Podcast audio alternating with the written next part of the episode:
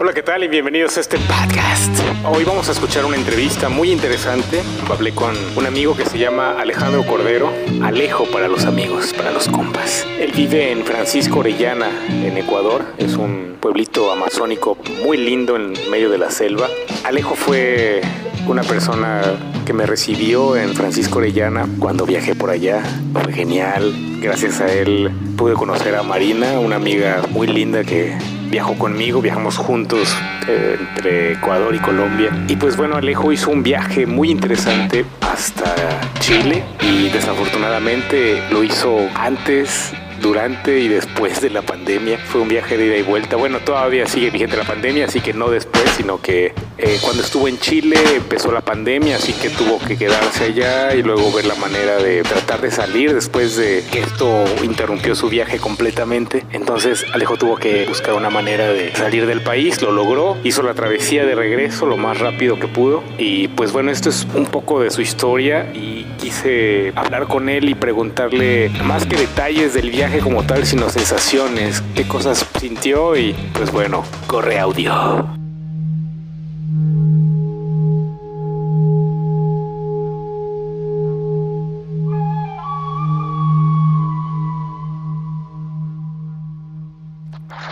¿Qué onda, hermano? ¿Cómo estás? ¿Cómo vas? Muy bien, hermano. Oye, estoy haciendo un podcast. ¿Qué cosa? Un, como un programa de radio, ya sabes, un podcast. ¿Ya? ¿Cuál podría ser como tu experiencia más fantástica de, de viajar, de, por ejemplo, del couchsurfing? ¿Cuál pudiera haber sido tu experiencia como viajero y, y quién eres? La experiencia más fantástica con el tema de viajar o con el tema del couchsurfing. Podemos hablar si quieres, el que más te guste a ti o el que sea más genial. Con el, con el ¿Estamos en vivo? Pues no, pero lo voy a grabar. ¿Cómo Ah, ah, bueno. Más tranquilo entonces. Sí, tú puedes desplayarte con toda libertad. Con el tema de viajar, lo más increíble pues fue conocer el desierto, saber que hay carreteras de 200 kilómetros en línea recta, sin un restaurante, sin una gota de agua, y fue algo, algo súper bueno. Para ti que viajas en moto, ¿qué significa 200 kilómetros? O sea, porque yo, pues, yo digo, bueno, 200 kilómetros lo hago en un carro, ¿no? Pero en viajar en moto, ¿qué significa decir son 200 kilómetros en línea recta? Pues significa que primero es mucho más trabajo, o sea, significa demostrarte a ti mismo que puedes lograr algo que, que otras personas no pueden. Significa que estás logrando algo, du- algo difícil, no es como algo fácil de ir en un vehículo y ir sentado con aire acondicionado, con snacks y música. En la moto Sí. vas pasando mucho, mucho esfuerzo, entonces sabes que va a valer la pena mucho más cuando llegues a un sitio. Sí. Y tú ya sabes que conocer otros lugares es lo que, lo que te da ánimos de continuar. Ajá. Y 200 kilómetros en carretera sin ayuda de nada, tienes que tener huevos, man. Porque ¿qué pudiera ser lo que al- si yo digo, bueno, tomo mi moto, ¿a qué me voy a enfrentar? Si decido tomar mi moto y recorrer así, ¿qué es lo que alguien, pues a lo mejor que no sabe y se quiere como hacer una idea, lo que le puede pasar? Pues te puede, te puede pasar de, de todo un poco. Un, primero que nada, un accidente, que es el miedo de todos, ¿no? De que puedes tener un accidente y todo el mundo tiene miedo a, a un accidente en moto. Es- todo el mundo tiene la idea de que es lo peor que puede existir. Y sí, pero... Sí, es real. Es real el miedo, pero claro, también tienes miedo de que te puedes quedar sin combustible, de que puedes tener una falla mecánica, de que se te puede cruzar un animal, o puedes llegar a un sitio donde no hay nada y te toca dormir en la mitad de la nada, sin comida, sin agua. ¿Es Eh, recomendable viajar de noche? Si no conoces No. la carretera, etcétera. no, no es recomendable viajar de noche. Tú si no conoces el lugar, viajas solo de día. Exactamente, solamente de días cuando uno se va a un lugar que no conoce, porque en, el- en la noche se multiplican, se duplican los riesgos, la delincuencia, el tema de no encontrar un lugar seguro, de no encontrar una gasolinera abierta, un taller. Y más, por ejemplo, si estuviste todo el día viajando y pues te cae la noche, que obviamente quieres descansar. Exactamente. Tratar de, por ejemplo, cuando te llegan entre las 4 de la tarde o 5 de la tarde, antes de que oscurezca, tratar de empezar a buscar un lugar seguro, antes de que te agarre la noche. Ese es un buen tip, ¿no? Antes de que caiga la noche, tú ya tengas asegurado dónde puedes, o opciones para que puedas elegir. Exactamente. Claro que tú ya sabes, ¿no? Que, que, obviamente uno se va planificando el viaje y antes de llegar a un sitio tú ya llevas una idea de dónde vas a llegar. ¿Te ha tocado que siempre así improvisar? Sí, claro, obvio, muchas veces. Tienes que tomar la, el tema de las gasolineras, el tema de lugares, entradas a empresas donde haya guardias o mucha gente también, el tema de los bomberos. ¿Te tocó estar en la negra? sí. Cuéntame de la negra. Quiero, quiero, quiero escuchar tu anécdota de la negra, ¿sabes? Me encanta porque ese lugar para mí fue súper. estuve como dos veces ahí, cabrón. Dos putas veces acabé en la negra. ¿Y tú fuiste a la, a la, a la mano del desierto? Está a 50 kilómetros de la negra. Mano, me apendejé. Yo andaba de a todo puñetas ahí, estaba de todo tonto. Está súper cerca. El tema de la negra fue chévere porque está en la mitad de la nada, ¿no? O sea, estás entre, antes de llegar a Antofagasta, eh, viniendo de allá y yendo de acá, después de Antofagasta. La negra es el inicio del desierto, porque de ahí para allá tienes 300 kilómetros o 400 kilómetros, me parece, hasta el Chañeral. Ajá, es como una ruta bien larga, güey. Yo sí me acuerdo de esa ruta. Es muy larga. Exactamente. Entonces de ahí para allá no hay nada, absolutamente nada. Entonces como que la negra ahí es como que tu última estación para abastecerte de todo, de agua, ¿Cuántas veces pasaste? ¿Cuántas veces dormiste en la negra? Dos veces, a la ida y al regreso. Ah, huevo, ¿y qué pedo? ¿Cómo fue? A ver, la Fue chévere. A la ida, ¿cómo, cómo, no planeaste? Dijiste, pues la negra, la negra. Sí, obvio. Así a la ida fue planeada. Ya estabas como, pues la negra es como parada, ¿no? Así, de ahí que acá. Pero lo planeaste como por por logística o como por ah, quiero saber qué pedo con la negra? Sí fue como que qué onda por lo que tú nos dijiste, pero también fue logístico porque obviamente de ahí empezaba el desierto, ya nos dijeron todos que ahí empezaba el desierto, entonces teníamos que parar ahí sí o sí. Y que tú te acuerdas, tú te acuerdas de Jorge, Jorge, el argentino, al que le quitaste la novia. no, no seas así. No ya me acordé, ya, ya me acordé. Es que, es que me hubieras dicho así como que el argentino que se hospedó con nosotros. Yo, ah, claro, Jorge, por supuesto, Jorge. Ay, Jorge. Ese Jorge. ¿Qué onda con Jorge? ¿Lo volviste a ver?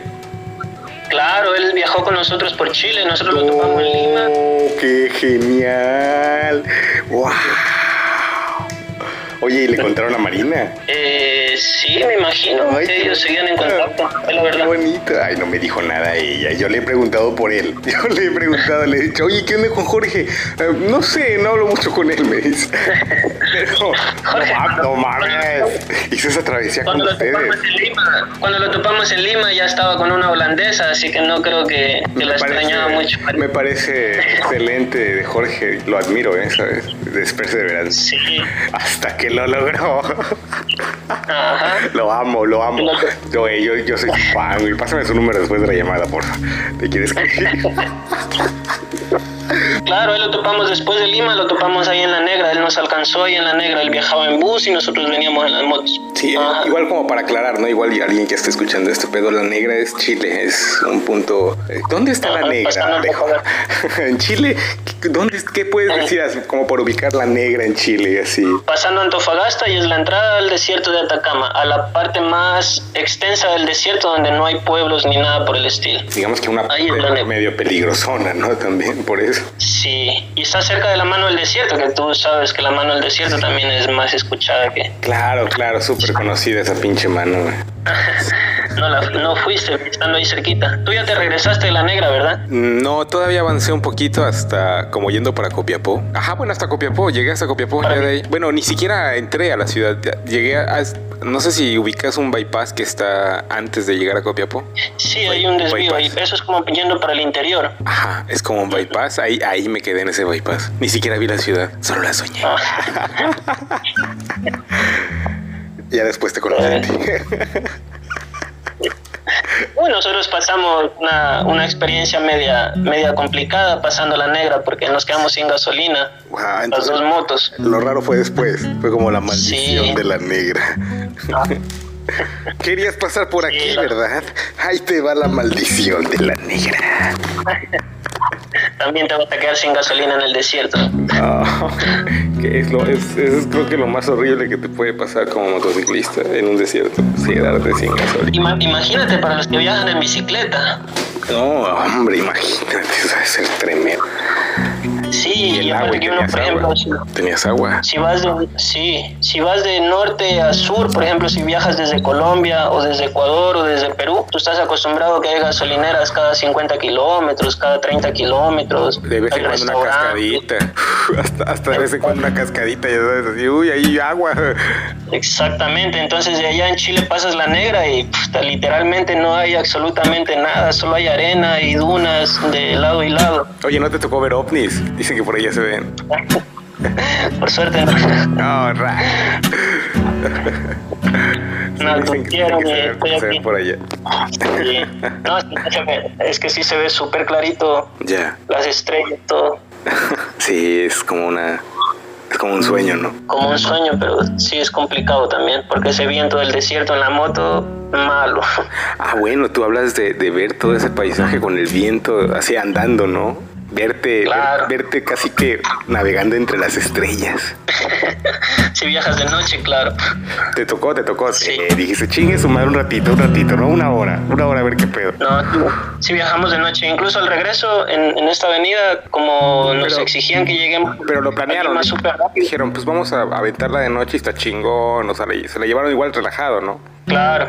Sí, es que viajar en la noche, cuando tú conoces la ruta o tú sabes lo que te espera, sí es bonito la noche, porque hay menos tráfico, es más fresco, el calor no te golpea tanto. Depende. Por ejemplo, yo aquí en el ya la Ecuador prefiero conocías, viajar de ¿no? noche. Ya la conocías, ya más o menos. Claro. ¿Qué pedo? Por ahí dijiste, bueno, va. Al regreso ya sabíamos lo que nos esperaba, entonces ya fue como más relajado viajar de noche. ¿Se la llevaron tranquila? O sea, ¿no fueron rápido o sí fueron a... Le chancleteaste, cabrón, o qué pedo?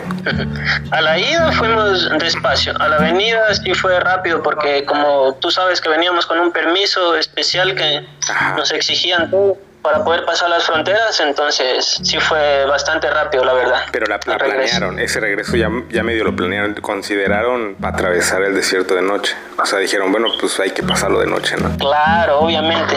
Chingón, lo planearon, lo planearon, gracias. Ay, huevo, vamos a prepararnos. Duerman bastante, cabrones, duerman bastante. Para Sí, disfrutar el trip. No, sí, al regreso nos tocó duro, viajamos desde, desde Tacna a, a Lima, hicimos, manejamos 24 horas, bro.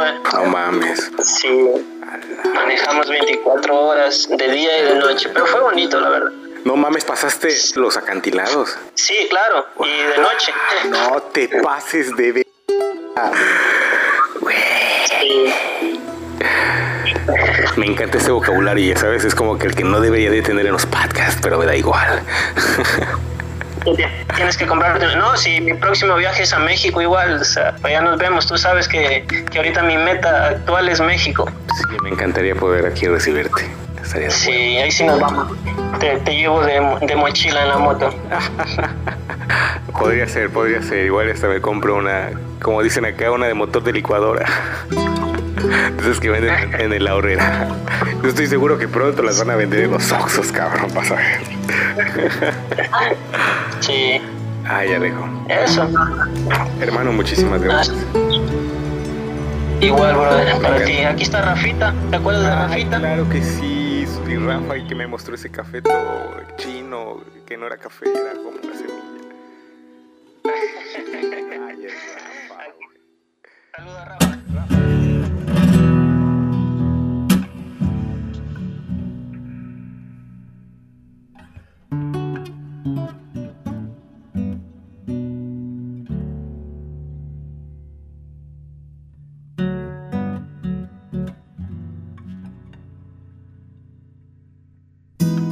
Muchísimas gracias, esto fue todo por esta ocasión. Vamos a escuchar este track. Esto es Ironic de Alanis Morissette. Nos vemos en el próximo podcast.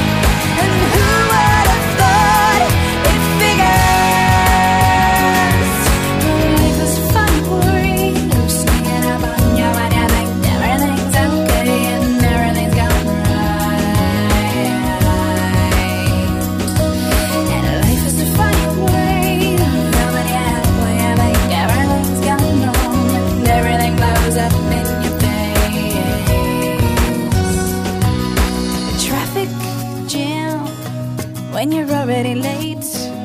And no smoking sign on your cigarette break. It's like 10,000 spoons when all you need is a knife.